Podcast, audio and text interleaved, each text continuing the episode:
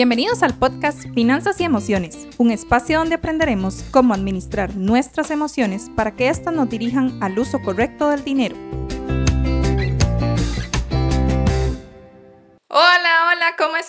Estamos acá en Cuentas Claras en Live 895. Su servidora Angie Núñez y mi compañera Arlene Manzanares. Qué alegría saludarles y estar aquí un día más compartiendo con ustedes los consejos financieros que tanto necesitamos para ayudar a nuestros bolsillos. Angie, principalmente en esta época donde estamos en la famosa cuesta de enero, que esperamos usted no la esté viviendo, pero por aquello. Y hoy le traemos un programa muy práctico de cosas que ustedes pueden implementar en casa que les pueden permitir ahorrar. Y es que ahorrar para muchos suena como una misión imposible, Arlene, ya que automáticamente pensamos que lo único que hay que hacer es pagar y pagar y que la plata no nos alcanza. O a veces creemos que hay que tener muchísimo dinero para poder realmente empezar un ahorro. Pero, ¿cómo hacen las personas que se ahorran? ¿Qué puedo hacer yo para tener un mayor flujo de efectivo? O sea, que la plata me alcance, que el salario pueda extenderse hasta antes que llegue la siguiente quincena. Por eso hoy queremos compartirles algunas recomendaciones para ahorrar sin salir de casa. Imagínense, link. Y es que la palabra ahorrar suena como necesito dinero para poderlo guardar. Pero aquí el programa de hoy les queremos dar instrumentos prácticos, ideas prácticas que desde ya les pueden permitir tener ahorros significativos, como por ejemplo apagar todas las luces cuando no se estén ocupando. Es un consejo muy eh, trillado que tal vez todos conocemos pero la pregunta es cuántas veces realmente lo aplicamos. Vemos una luz que está encendida, que no se está usando y nos levantamos a apagarla. Muy poco, porque nos da pereza. Pero más adelante vamos a hablar de eso. Todavía no nos vamos a brincar porque en este tip que es el consumo eléctrico, ¿cómo podemos entonces ahorrar en la casa?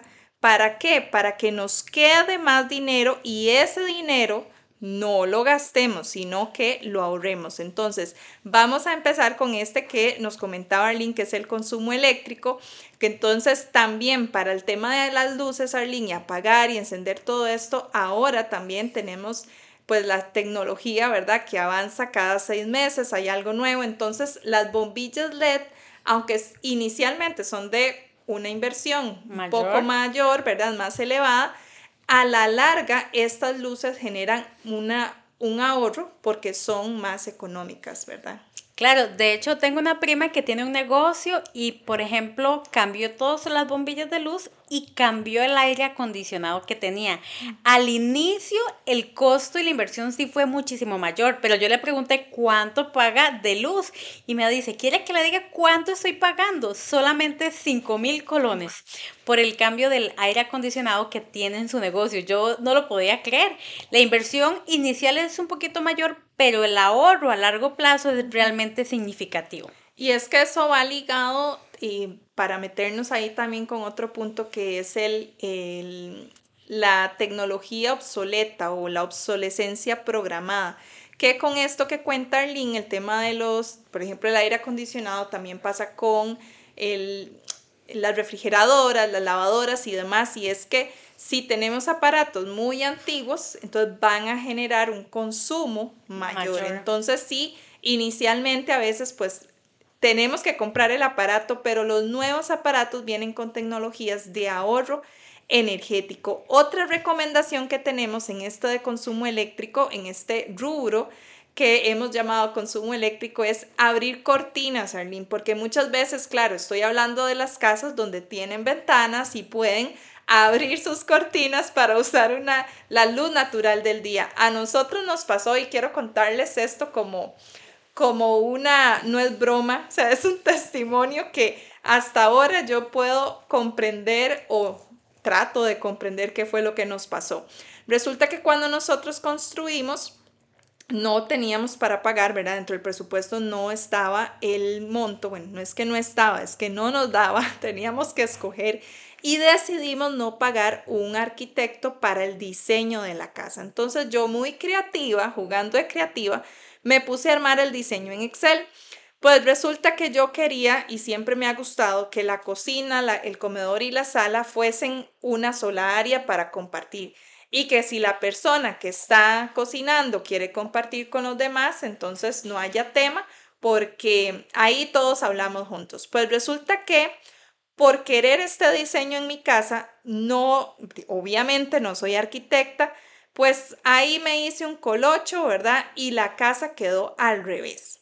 ¿Cómo que al revés? Pues resulta que la sala, el comedor y la cocina, que es lo que yo quería amplio, con luz, que diera al patio, me quedó de lado donde no hay ventanas. Y por el otro lado, las habitaciones, donde yo más bien quiero ir a oscuridad para dormir, pues me quedaron llenas, claras. llenas de ventanales. Entonces, pues resulta que tuvimos que invertir en las cortinas estas blackout, ¿verdad? Para, para que no fuese tanta la luz durante la madrugada. Y por el otro lado, a la sala, el comedor, tuvimos que invertir en tragaluces para tener una mayor iluminación. Así que si usted está en un proceso de construcción y usted está diseñando su casa, uno, incluya entre el presupuesto un arquitecto. Dos, ubique las zonas en donde usted más va a estar en aquellos lugares cerca de ventanas o cerca de donde haya más iluminación del día.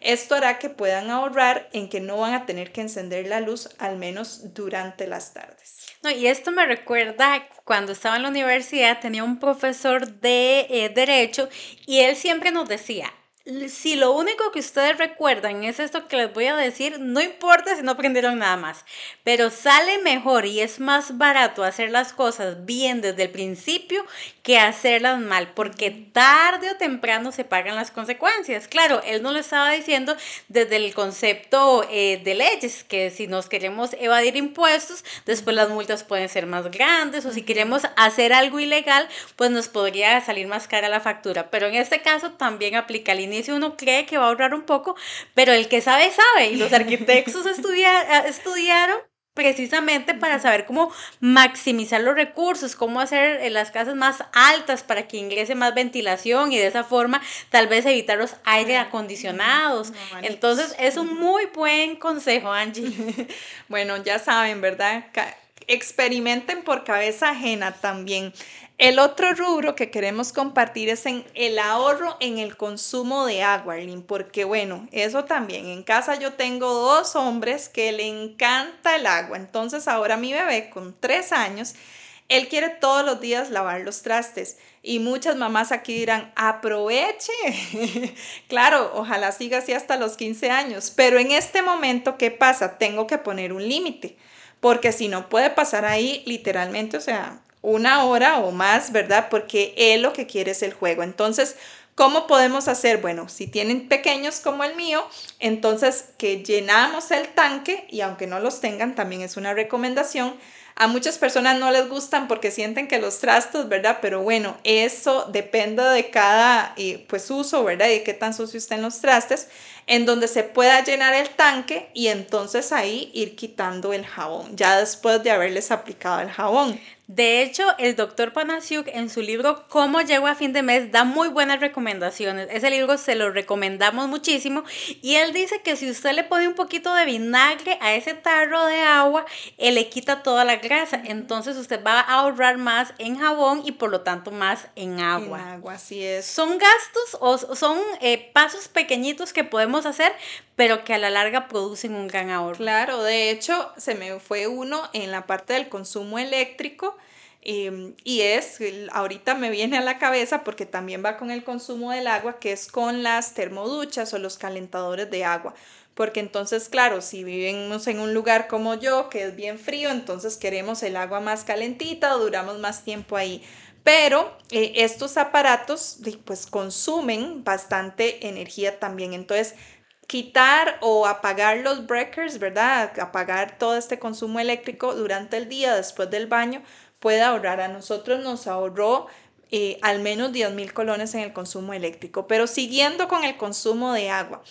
Cuando nos estamos bañando mientras que nos enjabonamos, y esto aplica para el baño del cuerpo, lavarse los dientes o lavar los eh, trastes, los platos, hasta para lavar el carro. Cuando no estemos usando el agua para quitar aquella suciedad de nuestro cuerpo, de estos trastes, es importante que cerremos el grifo, ¿verdad? Lo que conocemos como el tubo del agua. O incluso poder tener un balde con agua e ir midiéndolo, aunque tal vez lleva un poquito más de trabajo, o una manguera donde nosotros podamos realmente regular el agua que se está eh, gastando en cada una de esas acciones prácticas. De hecho, Arlene, hay todo un sistema y para aquellos que tal vez ya tienen esta costumbre de ahorrar y dicen, mira, quiero conocer algunos tips adicionales, una inversión que nos recomendaban en algún momento para la casa son los tanques de agua y también que hay un sistema de riego para las plantas o un sistema también que recoge para los, el uso en los sanitarios,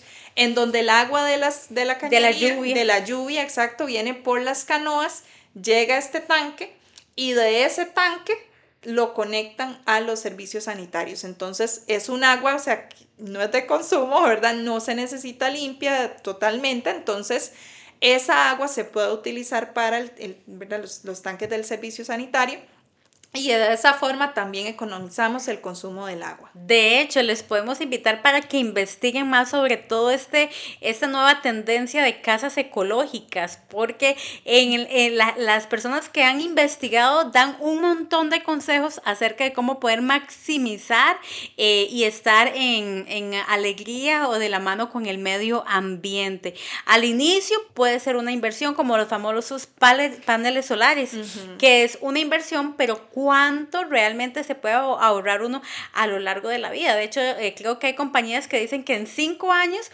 usted recupera completamente la inversión de lo que se hizo y después de ahí 30 años para allá es pura ganancia. Entonces, son eh, cosas que si empezamos a tener una visión ecológica de cómo poder también cuidar el medio ambiente, ¿verdad? Antes decían que el agua era ilimitada. Hoy en día no sabemos realmente si es tan ilimitada y hay que cuidarlo. Además, más que esos son recursos que Dios ha creado. Y Dios nos ha puesto en la tierra para que seamos mayordomos de absolutamente todo.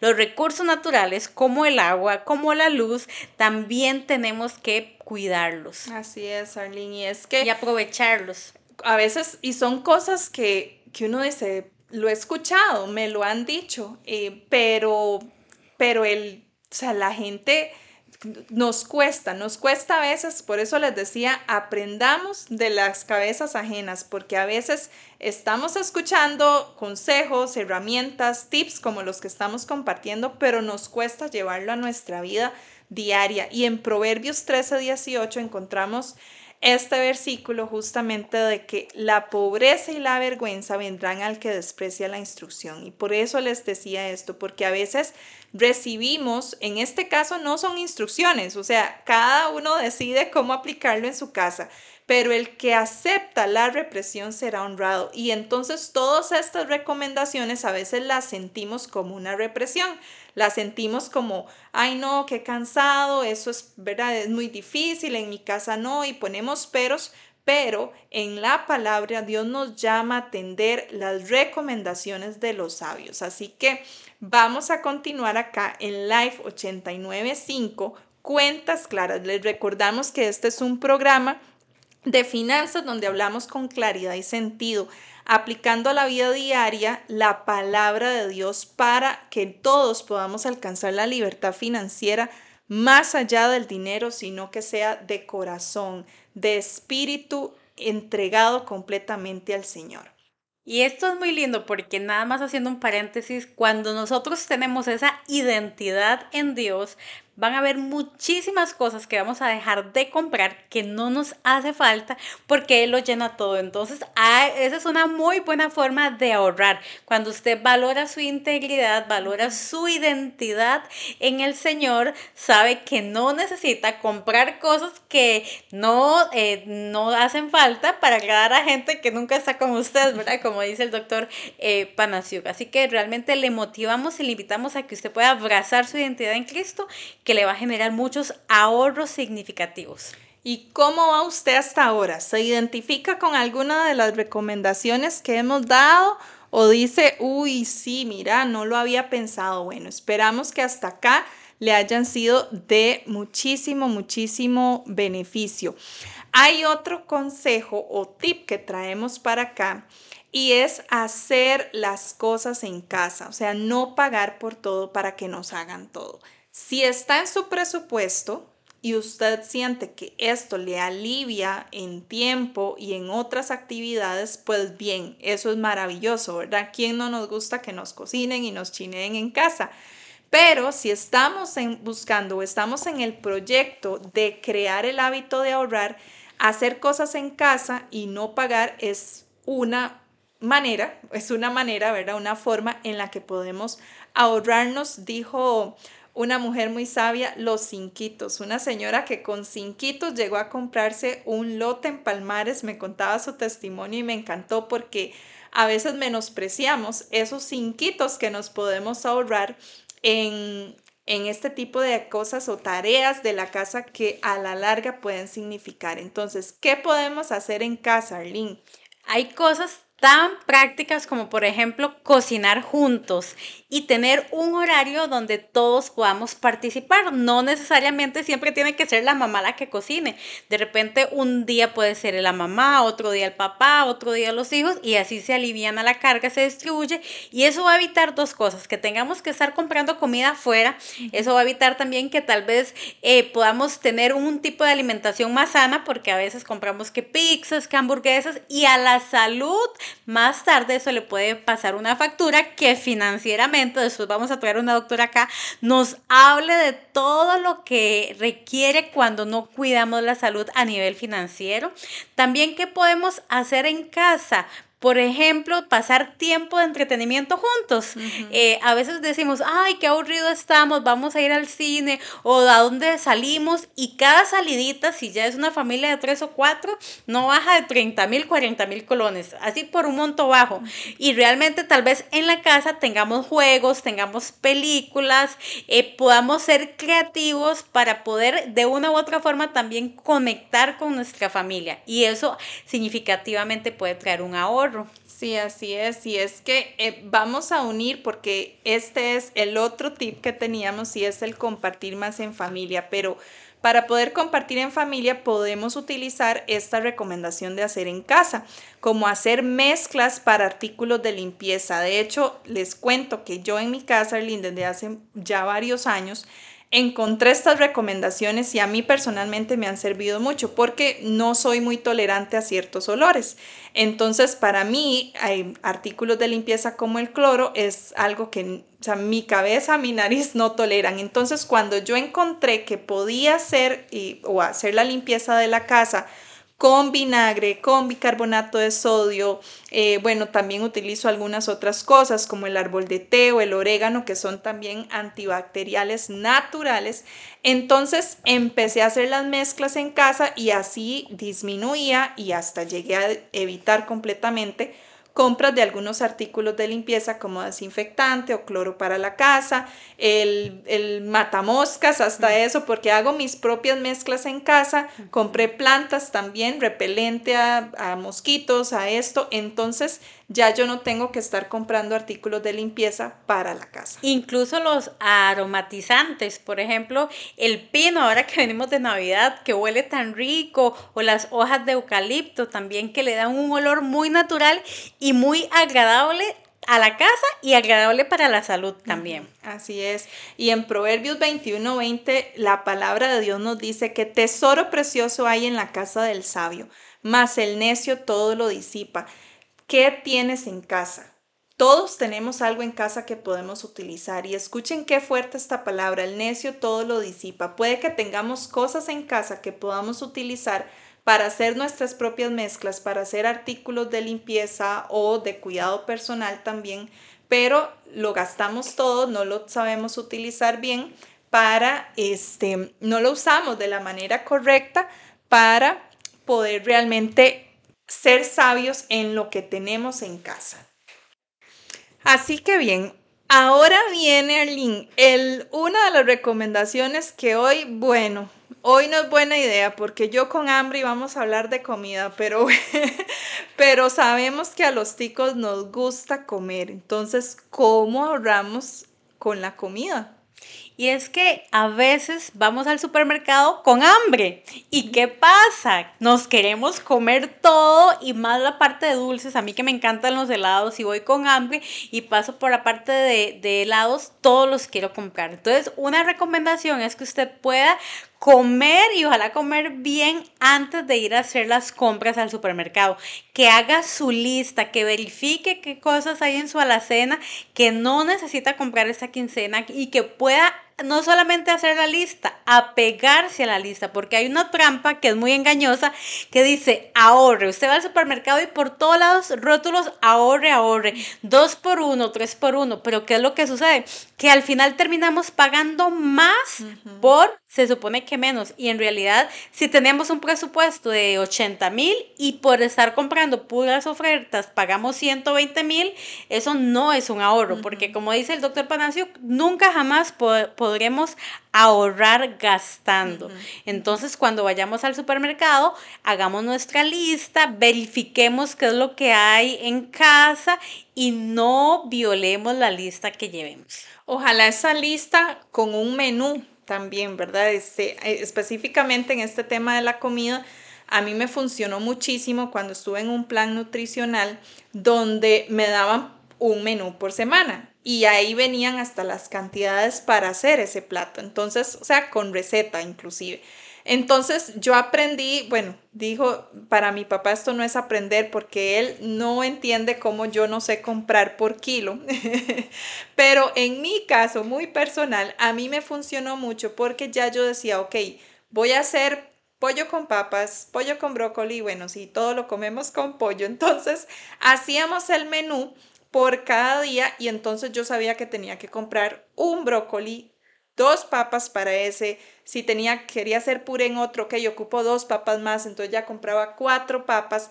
Si ustedes saben cómo hacer eso por kilo, bien, luego me lo comparten y nos dejan ahí, ¿verdad? Este, en el, en el Telegram cómo podemos aprender a comprar en kilo. Pero con el tema del ahorro en la comida, es que así nosotros evitamos desperdicio por maduración, porque artículos como la lechuga, el culantro, ¿verdad? Todo este tema de hojas verdes, usualmente si compramos cantidades más grandes, por ejemplo las espinacas que vienen en rollos o el culantro y usamos solo medio rollo, entonces usemos también, hay muchos tips de cómo mantener este tipo de alimentos por más tiempo en el refrigerador y que no se nos desperdicien y terminemos botando la mitad de la comida.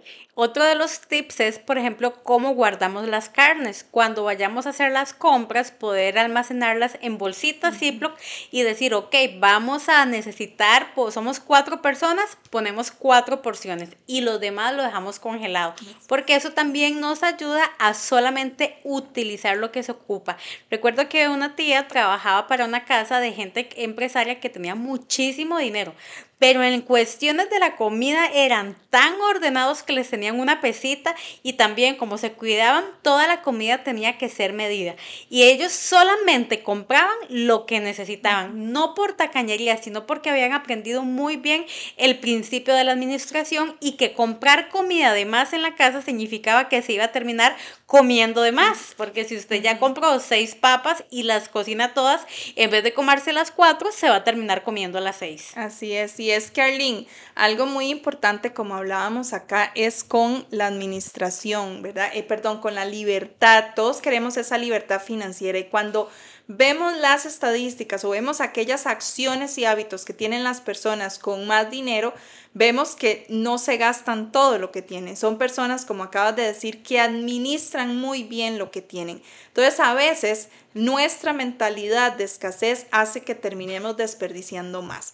Otro tip antes de ya cerrar con el último y más importante de las recomendaciones de hoy es con este de la comida, es que también podemos separar las frutas. Por ejemplo, el banano y la manzana contienen etileno, que es un gas que emite naturalmente la fruta y esto hace que las frutas a su alrededor se maduren más rápido. Decía mi mamá, una manzana podrida pudre las demás. Entonces, para evitar esto, entonces podemos separarlas, almacenarlas por separado para que así entonces nos perduren por más tiempo. También disminuir o eliminar productos desechables, utilizar no sé, servilletas de tela, ¿verdad? O plásticos eh, lavables que podamos estar reutilizando para no tener que estar comprando en cada actividad. Y así, Arlene, ya se nos fue el tiempo, así que queremos cerrar con el último y más importante, porque la libertad financiera va mucho más allá del dinero, va con la libertad de poder compartir en, familia. ¿Cuáles recomendaciones, Arlene, podemos compartirles para que tengamos a la vez un buen tiempo con la familia y un ahorro también económico. Y es que este tema realmente me encanta y les queremos compartir que a nivel de la fundación este es el año de la familia. Nuestra meta global del año es poder establecer una cultura de bendición en cada familia. Queremos invitar para que puedan volver a hacerse los altares familiares, para que pueda haber tiempo de calidad fuera de las distracciones del teléfono, donde realmente tener una conexión, porque la hemos perdido lamentablemente ahora cada vez que se come, cada uno con su teléfono y demás, y al final las salidas de familia son en hoteles caros, en hoteles todo incluido, o todos los domingos, ¿a dónde vamos hoy? Vamos a comer fuera y creemos que ese es el tiempo de familia, pero a veces yo he visto que en los restaurantes está toda la familia, pero cada cabecita en su mundo, y al final terminamos gastando y no teniendo realmente el compromiso de lo que significa conectar, de lo que significa hablar, de lo que significa escuchar a nuestros hijos, cómo les fue realmente en la semana. Entonces, eh, cuando aprendemos a vivenciar, como lo dijimos antes, a tener tiempos de mesa, a ver una buena película que tenga un momento enseñable, no solamente ver tele por ver tele, sino, ok, hoy es noche de película, hacemos las palomitas en casa, compramos el refresco natural, porque cuando vamos al cine, para nadie es un secreto que solo las palomitas y la Coca-Cola eh, sale el doble o el triple que la entrada. Entonces, cuando decidimos, por ejemplo, hacer cine en casa, podemos incluso tener ese momento de enseñanza, ese momento de poder decir, ok, ¿qué aprendimos de la película? Y bueno, amigos, de verdad que quisiéramos extendernos muchísimo más porque esto nos apasiona y esperamos que así como nosotras lo disfrutamos tanto, ustedes también disfruten de este programa Cuentas Claras en Live 895. Este tema, y con esto cerramos, esta, este mm, punto que estamos compartiendo acerca del ahorro es un ahorro también en tiempo. Como decía Arlene, de verdad que nuestro enfoque es muy importante en el compartir familiar porque ahí también encontramos la libertad. Muchas veces queremos ahorrar para poder compartir en familia, pero mientras que llegamos a eso estamos desperdiciando ese tiempo en familia. Así que Esperamos que todos estos tips los puedas ver no desde la mentalidad de escasez, de pobreza, de limitación o de obstáculos, no, sino que puedas ver herramientas que puedas realmente aprovechar para disfrutar realmente de lo más valioso que es el tiempo en nuestra familia. Esto fue todo por hoy. Nos despedimos de su programa Cuentas Claras.